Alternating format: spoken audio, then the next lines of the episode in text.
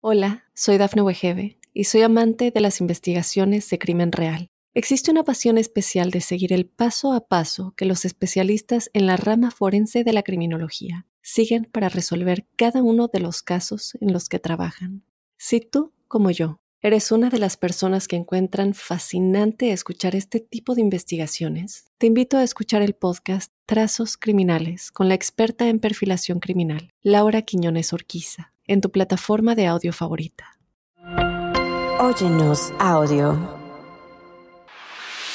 Albert Henry de Salvo fue un criminal estadounidense de Boston, Massachusetts, quien confesó ser el estrangulador de Boston, el asesino de 13 mujeres en el área de Boston. Su confesión ha sido objeto de controversia y sigue habiendo debates sobre los delitos de DeSalvo. DeSalvo Nació en Chelsea, Massachusetts, y era hijo de Frank y Charlotte de Salvo.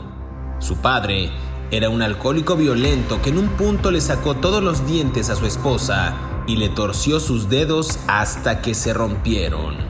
También obligó a sus hijos a observarlo, manteniendo sexo con trabajadoras sexuales que traía a su casa. De niño, De Salvo torturaba animales y comenzó a robar en la adolescencia. ¿Estás listo para conocer su historia? No tengas miedo, que ya empezó Crímenes de Terror.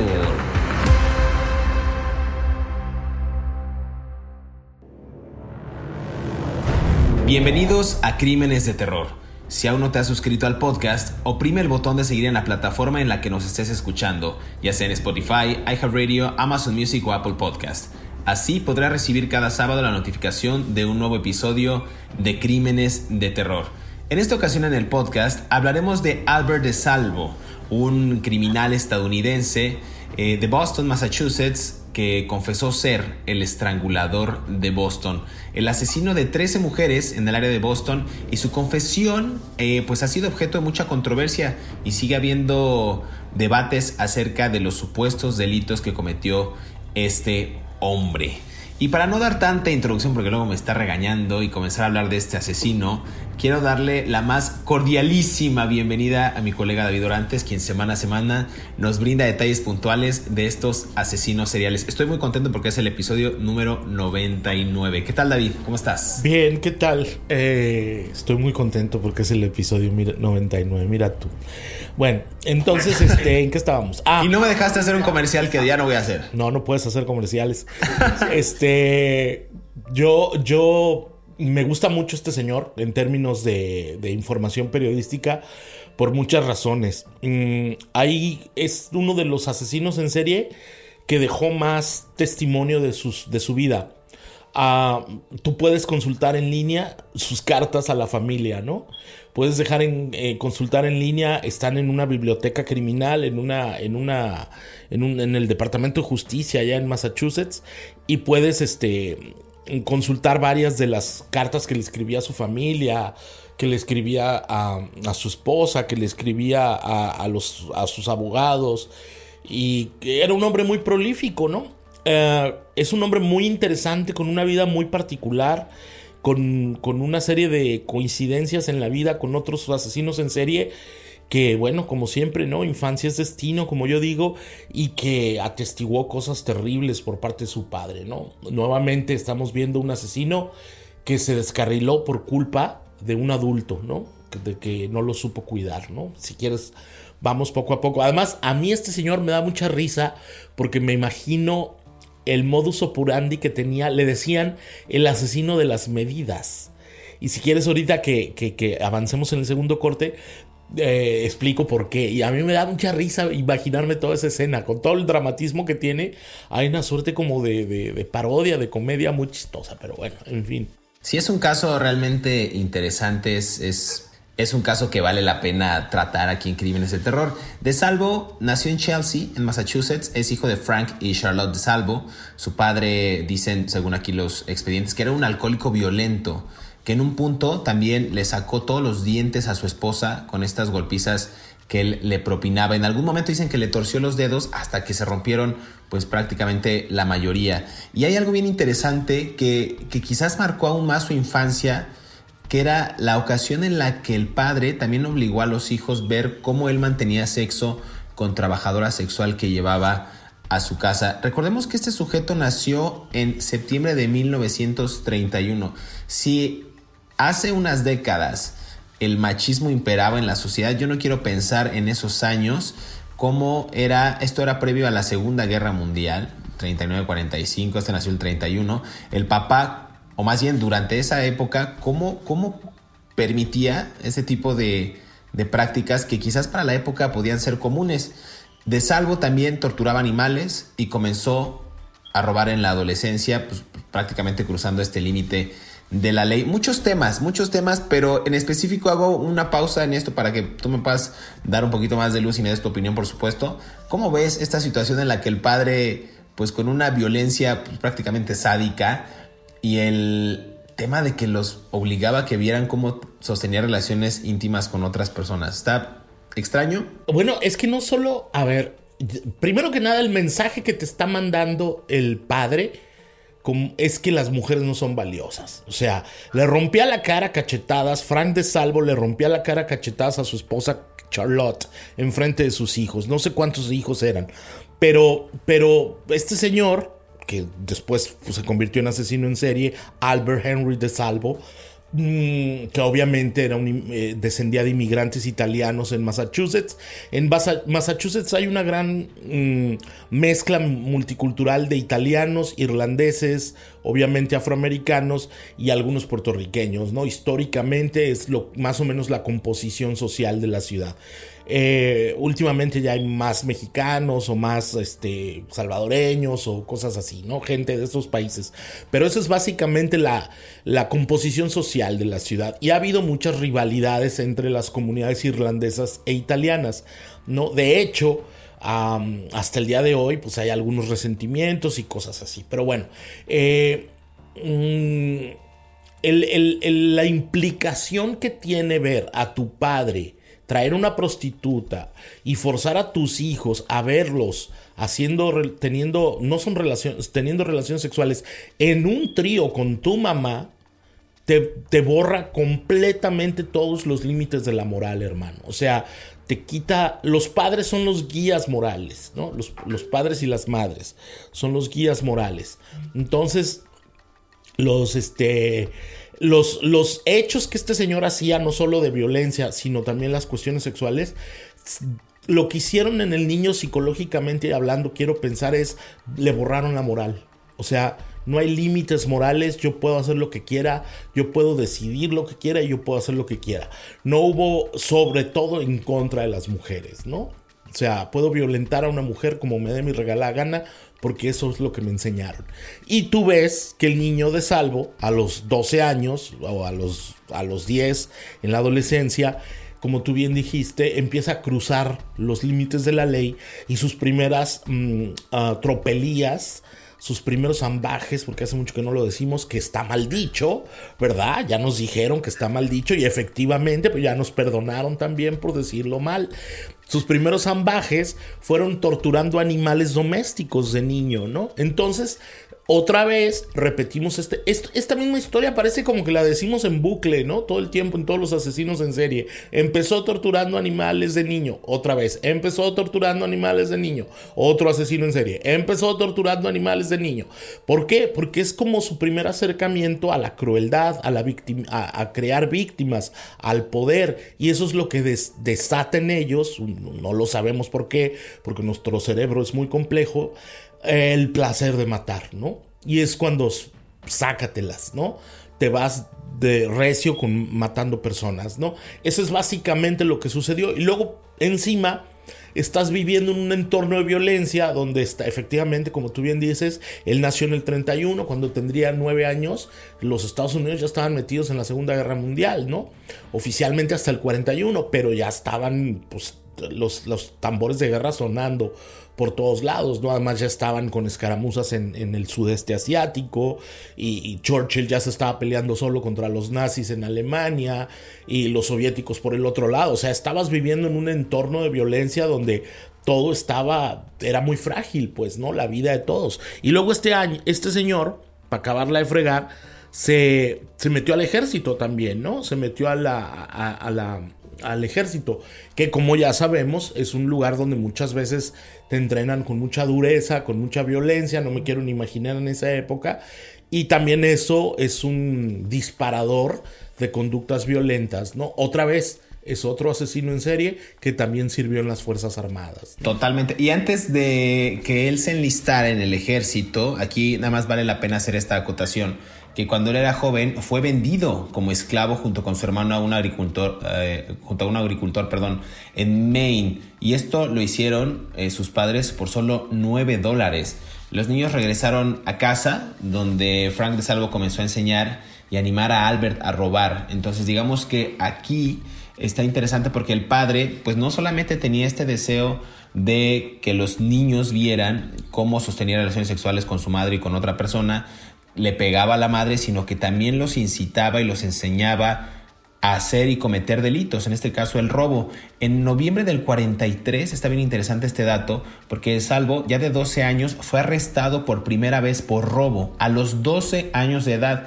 Y en diciembre de ese año, estamos hablando del 43, fue enviado a Lehman o Lyman School para niños y en el 44, es decir, dos años después, fue puesto en libertad y comenzó a trabajar como repartidor. Entonces aquí hay como una serie de sucesos, insisto, que marcan un precedente para lo que él haría después bajo el mote del estrangulador de Boston. Está, está interesante este caso. Vamos a hacer una primera pausa aquí en Crímenes de Terror para seguir conversando acerca de Albert de Salvo. No se despegue.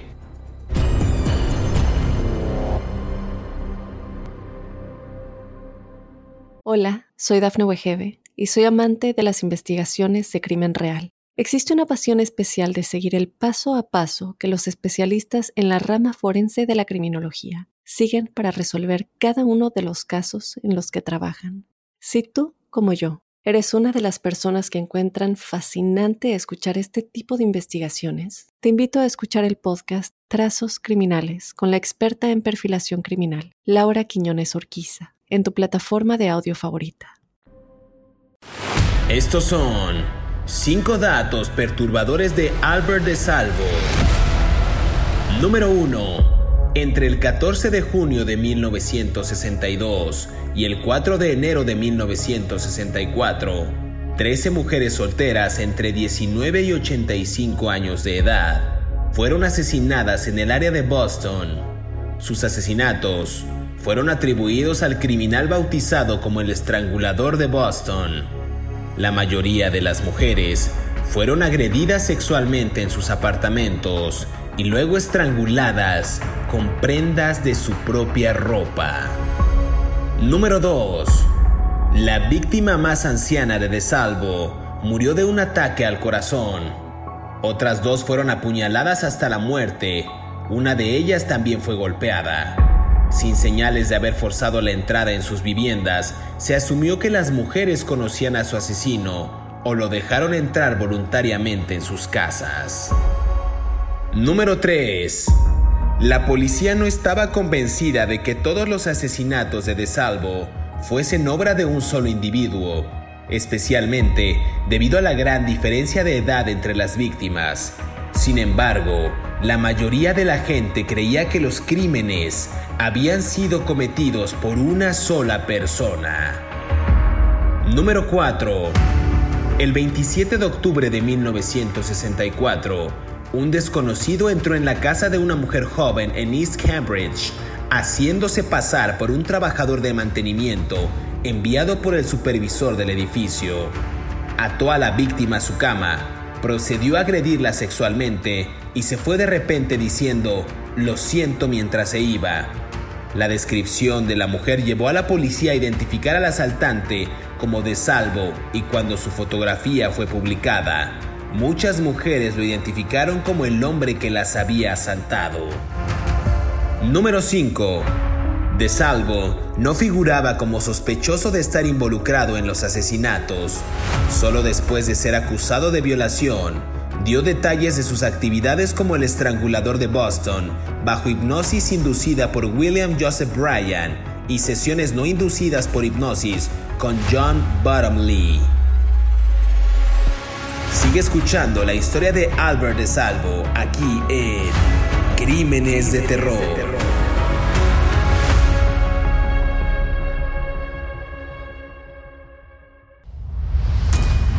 Regresamos a Crímenes de Terror, estamos conversando acerca de Albert de Salvo, insisto, capítulo 99, estamos a punto de llegar a los 100 episodios, estoy contento porque la, otra semana se graba un especial que les va a gustar demasiado ese especial, así es que no se lo pierdan. Ese no era el comercial que quería hacer, este es otro comercial, pero vale la pena mencionarlo. A ver, David Orantes, estábamos hablando de Albert de Salvo, el estrangulador de Boston, cuando eh, es vendido por 9 dólares por sus padres a un agricultor de Maine.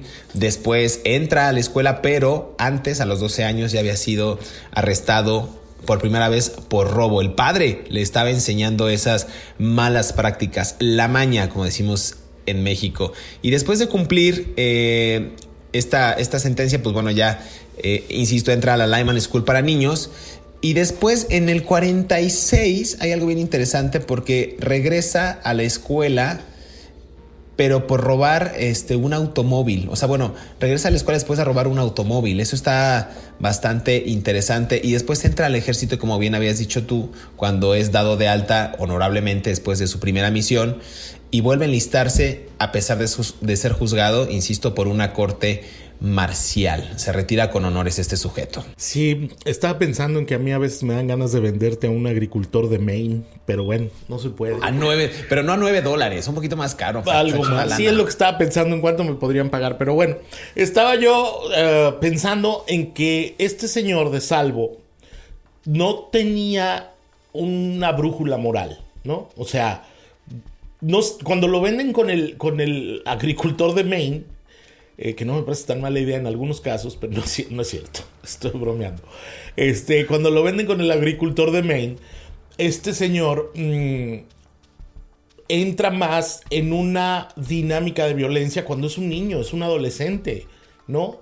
Y es, cuando mucha gente nos dice, es que ustedes hablan de crímenes, no, nosotros no hablamos de crímenes en este podcast, hablamos de la descomposición de la sociedad. Esos, los crímenes son la consecuencia de una falta de valores y de compromisos sociales con la niñez, ¿no? Y con los otros seres humanos. O sea, los crímenes de los que hablamos son lo de menos no son el pretexto para hablar de la descomposición de la sociedad. O sea, imagínate que yo te cuento la historia de este señor de Salvo, Anthony de Salvo, y te digo, sin contarte que él, te hizo, que él, que él se hizo asesino en serie después, yo te cuento, hay una historia de un niño al que el papá lo forzaba a verlo en relaciones sexuales con prostitutas y, en, y con su esposa.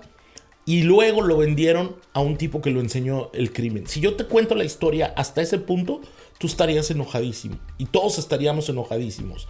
¿No? O sea, ese es el problema. Estamos viendo la de una decadencia social que se refleja en los asesinos en serie. Pero bueno, él voy a regresar. Él regresa al ejército, sale del ejército, lo, lo como tú bien dices, lo, lo declaran en... Uh, oh, no te digo que de por sí me dicen que soy pocho. Este, lo, lo decargan, lo, lo, en, lo dishonor honor chart, o sea, lo retiran del ejército con honores, pues. Exacto, exacto. Lo cual, o sea, no um, um, con honorabilidad, pues, ¿no? O sea, no sé si existe esa palabra en español, ¿no? Pero luego, cuando él regresa a vivir a Boston, empiezan a suceder una serie de asesinatos entre el 14 de junio de 1962 y el 4 de enero de 1964. Por lo menos 13 mujeres, todas solas, entre 19 y 85 años, nótese, era, no tenía, o sea, no tenía criterio, pues, ¿no? Mm, fueron estranguladas, violadas y asesinadas uh, por estrangulamiento en Boston y los cadáveres fueron depositados en las, eh, fueron encontrados con en posiciones de, de imágenes pornográficas. Acuérdate lo que él veía de niño, ¿eh? Acuérdate las relaciones sexuales que él era forzado a ver de niño. Y esto lo forz y él le encontraron a estas mujeres. Bueno, aquí es donde viene la parte donde yo me río mucho. Porque soy un cínico y me tengo que reír, ¿no? Pero, o sea, es una tragedia. Yo creo que la familia de estas mujeres debe estar muy enojada conmigo si oyeran esto, pero es que a mí me da mucha risa. Porque él le decían, el estrangulador de Boston, le decían el measuring man, el hombre de las medidas. Porque algunas mujeres que lograron sobrevivir a los ambajes, los voy a decir yo, este, eh, para que tú digas ácido desoxirribonucleico en algún punto, este, los, las mujeres, algunas mujeres sobrevivieron y contaron la historia. Y entonces aquí es donde yo me río mucho, porque llegaba un señor de muy buenas maneras, muy educado, muy bien vestido, con el pelo echado para atrás y con gomina, o sea, con lo que ahora le diríamos gel, eh, les tocaba la puerta de su casa y les decía, muy buenas tardes, señora doña fulana, ¿no? Doña Doris. Soy un cazatalentos de modelos. Trabajo para una revista. Y entonces estamos buscando modelos y creemos que usted podría ser una de nuestras modelos de nuestras revistas. Paralelamente estábamos viendo el, eh, el, el, ascenso de la mujer en roles de poder después de la Segunda Guerra Mundial, ¿no? empezaban los movimientos de liberación femenina, empezaban las reivindicaciones sociales del cuerpo de la mujer, una serie de cosas, estaba el destape, los bikinis, ya sabes, ¿no? Entonces este señor les decía, eh, yo, yo me gustaría tomarle medidas para saber si usted puede ser una de nuestras modelos. Y entonces estas señoras decían, sí, claro, pásele, ¿y cómo no voy a querer ser yo modelo? ¿De qué revista dice usted, señor italiano guapo? Pues de fulanita de tal, ¿no? Y entonces el señor entraba a la casa con una cuerda para medirlas, supuestamente, y esa cuerda de medición se convertía en el objeto del estrangulamiento. Me estoy riendo, ya sé que soy un cínico, pero me parece muy extraño cómo la ahora también nos habla mucho de la inocencia de la época, ¿no? Llegaba la gente, te tocaba la puerta y te decía, oiga, le vengo a medir las medidas de la pierna, don David. Pues yo, puros mangos que lo dejo entrar al señor, por más guapo que esté, o a la señora, ¿no? Lo que sea, por más guapa que sea. Yo usted no la conozco y no me va a medir la pierna, ¿no? El muslo, ¿no? Este, pero, y entonces el tipo entraba, las atacaba y las violaba todas. Todas fueron violadas. Algunas fueron violadas con objetos, ¿no? O sea, no voy a entrar en detalles. Y luego las mataba ahorcándolas o con un cuchillo, ¿no? Ah, algunas veces también las ahorcaba con sus propias este, medias lo cual también te habla un poco de su eh, eh, exageración, ¿no? En el, crimen, ¿no? En, sus vínculos eróticos en el crimen, ¿no? Y, o con una, incluso algunas veces hasta con una almohada, ¿no? Y luego él dejaba toda la escena del crimen acomodada como si fuera una escena casi pornográfica, ¿no? Entonces, no sé, a mí me parece un tipo que le hicieron mucho daño en la infancia, hermano mucho daño. Su propio padre y el otro señor al que lo vendió en Maine le hicieron mucho daño en la infancia. Pero bueno. Si es un caso pues, digno de, este análisis y como bien comentabas hace, hace un momento, no se trata, bueno, sí se trata este podcast de asesinos, pero creo que lo que más vale la pena rescatar es el contexto y las circunstancias que llevaron a esos personajes a cometer esta clase de crímenes, a cometer esta clase de ambajes. A ver, Aquí lo que decías tú, la mayoría de las mujeres fueron agredidas sexualmente en sus apartamentos, estranguladas, con prendas inclusive pues, de su propia, o sea, su propia ropa, pues. La víctima dicen que la más anciana murió de un ataque al corazón, otras dos fueron apuñaladas hasta la muerte, una de ellas también fue golpeada y esto está interesante porque la víctima fue golpeada, ustedes recuerdan quién golpeaba a su madre, quién presenció esas golpizas, bueno, pues Albert de Salvo. Eh, Insisto, sin señales de haber forzado la entrada de sus viviendas, este sujeto pues, asumió que las mujeres, eh, se asumió más bien que las mujeres conocían a su asesino, lo dejaron entrar voluntariamente a sus casas. ¿no? Esto era como parte de lo que ocurría en ese momento. Y aquí algo, nada más voy a contar algo antes de irnos a esta segunda pausa, porque se nos está acabando el tiempo. El 27 de octubre de 1964 dicen las autoridades que entró un asesino a una casa eh, de una mujer joven en East Cambridge y se hizo pasar por un trabajador de mantenimiento, según esto enviado por el supervisor del edificio. Ató a esta víctima a su cama, la agredió sexualmente, es decir, la violó, y de repente se fue diciendo, lo siento. Eso fue lo que pasó y ese sujeto pues era Albert de Salvo. De esa manera entraba, se hacía pasar por un, decías tú, primero por un agente como cazatalentos, después por un empleado de mantenimiento, es decir, adoptaba estas personalidades para cometer sus crímenes y para atacar a sus víctimas. David.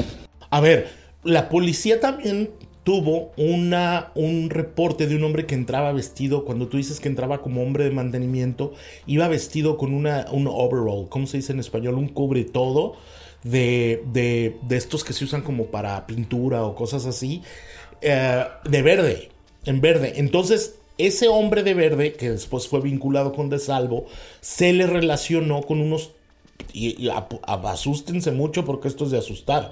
300 violaciones en el área metropolitana de Boston, ¿no? Boston y las ciudades aledañas.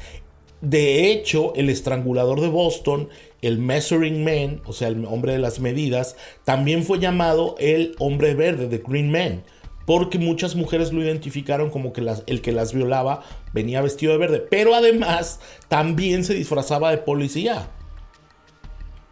¿No? O sea, ahora sí que tenía un modo de operaciones muy amplio que le permitía ah, cometer sus crímenes disfrazándose de muchas cosas. Además, era difícil ubicarlo porque él era un italiano de Boston. Él conocía la ciudad, conocía los barrios, conocía las calles, no, es, no, era como que estaba atacando en un territorio desconocido, pues, ¿no? Era un, era un cazador que conocía su son, su coto de casa, ¿no? Perdón, perdón que use esa analogía, pero es que es lo que es, ¿no? O sea, él sabía por dónde se estaba moviendo, ¿no? Y eso del hombre de verde luego fue lo que llevó a su arresto, pero no sé cuánto falta, no me has dicho tiempo. Ah, ¿le corto? Sí, córtale, vamos a hacer una pausa y regresamos aquí a Crímenes de Terror, no se despegue.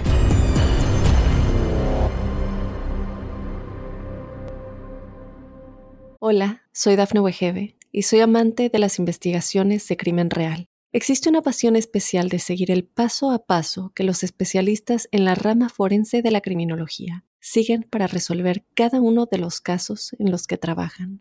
Si tú, como yo, eres una de las personas que encuentran fascinante escuchar este tipo de investigaciones, te invito a escuchar el podcast Trazos Criminales con la experta en perfilación criminal, Laura Quiñones Orquiza en tu plataforma de audio favorita.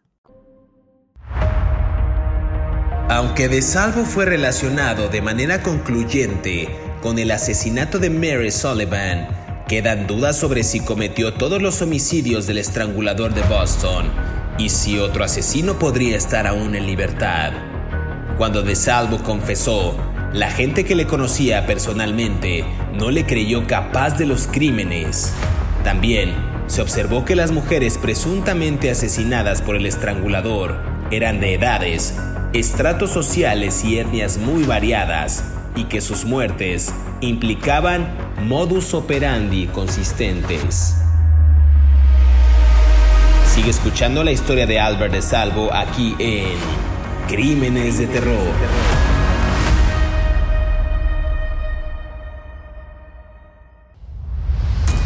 Regresamos a este último segmento de Crímenes de Terror, Albert de Salvo. Eh, pues hablamos justo de todo, ya, hablamos de su infancia, de algunos de los asesinatos que cometió este hombre, de la clase de identidades que él tenía o, la clase de, de personalidades que él adoptaba para cometer estos crímenes. Y bueno, ¿en qué acaba todo esto? Tú hablabas justo, David, de estas 300 violaciones aproximadamente de este sujeto. A ver, nada más para hacer una acotación, el 27 de octubre de, aquel año del que mencionaba, del 64, también de Salvo se hizo pasar por un automovilista con un problema en su coche e intentó pues entrar a una casa en Bridgewater, en Massachusetts, y el dueño de la casa, Richard Sproles, tuvo sospechas y después disparó a De Salvo. Es lo que decía aquí este informe. Ok, voy a, voy a recapitular muy rápido. En octubre del 64, una joven, una chica que había, sido atacada por el Green Man, el hombre de verde, fue a la policía y les dijo lo que le había pasado, que un detective se había hecho, que le había dicho que era policía de la detective y la había agredido sexualmente y le había intentado ahorcar. ¿no? Esta mujer da la descripción del de, atacante y la policía, quien ya conocía de salvo porque lo había detenido antes por otros robos y por otros crímenes, lo identifican, ¿no? Publicaron una foto de de salvo en los periódicos eh, y varias mujeres eh, dieron un paso al frente para identificarlo y dijeron si este fue el que me violó y tal. Y gracias a otras pruebas forenses lo pudieron vincular con 11 de los asesinatos del hombre del estrangulador de Boston. Sin embargo, por alguna razón que a mí no me queda muy clara, no lo mandan a la cárcel, lo mandan al hospital Bridgewater de observación psiquiátrica, en donde se hace amigo de otro asesino que ya había sido condenado, que era George Nassar. Y se especula que entre los dos elaboraron un acuerdo para dividir un dinero de una recompensa que había si uno confesaba ser el, estrangulador de Boston. De salvo, le confesó a su abogado, a eh, eh, Lee Bailey, no me acuerdo cómo, cómo, se cómo se llamaba el abogado Lee Bailey, eh, que él era el, estrangulador de Boston, ¿no? Y entonces empiezan a vincularlo con los otros casos que ya existían.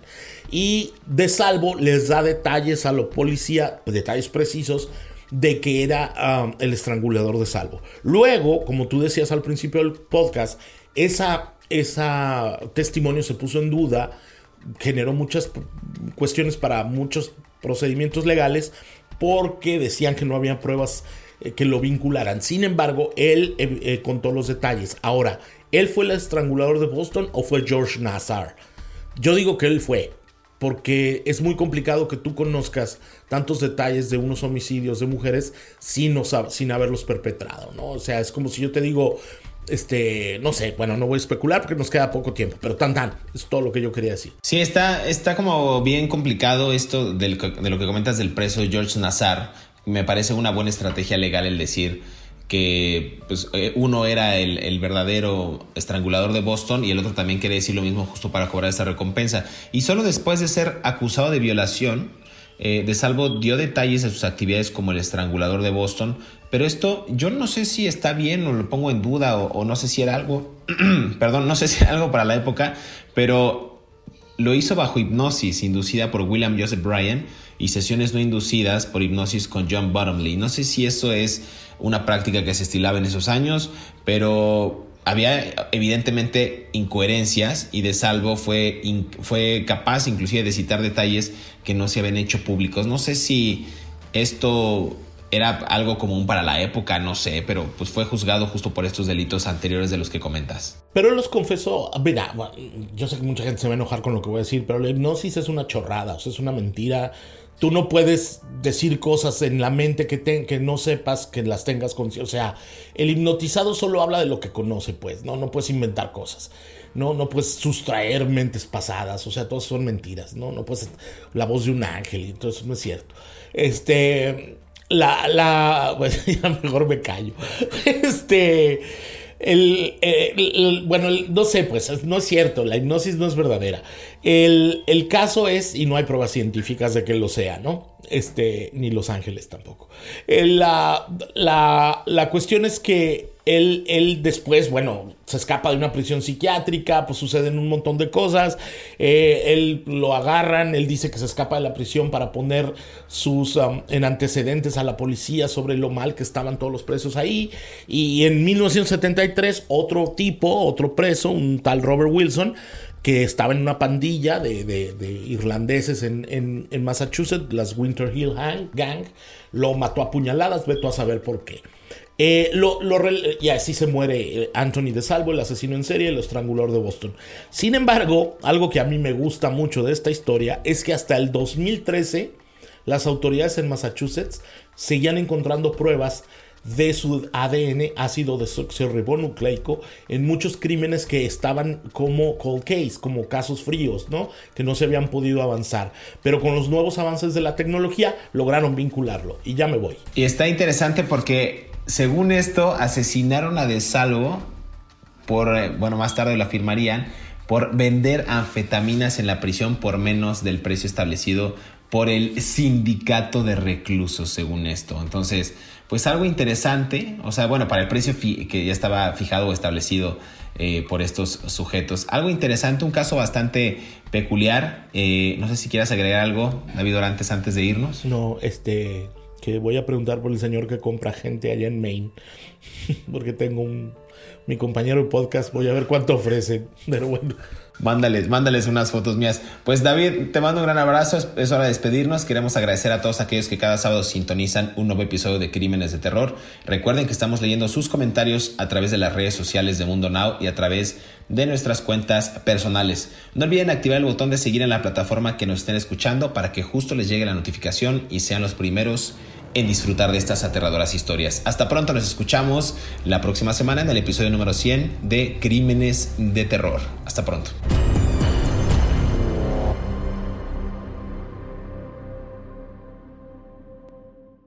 Hola, soy Dafne Wegebe y soy amante de las investigaciones de crimen real. Existe una pasión especial de seguir el paso a paso que los especialistas en la rama forense de la criminología siguen para resolver cada uno de los casos en los que trabajan. Si tú, como yo, eres una de las personas que encuentran fascinante escuchar este tipo de investigaciones, te invito a escuchar el podcast Trazos Criminales con la experta en perfilación criminal, Laura Quiñones Orquiza, en tu plataforma de audio favorita.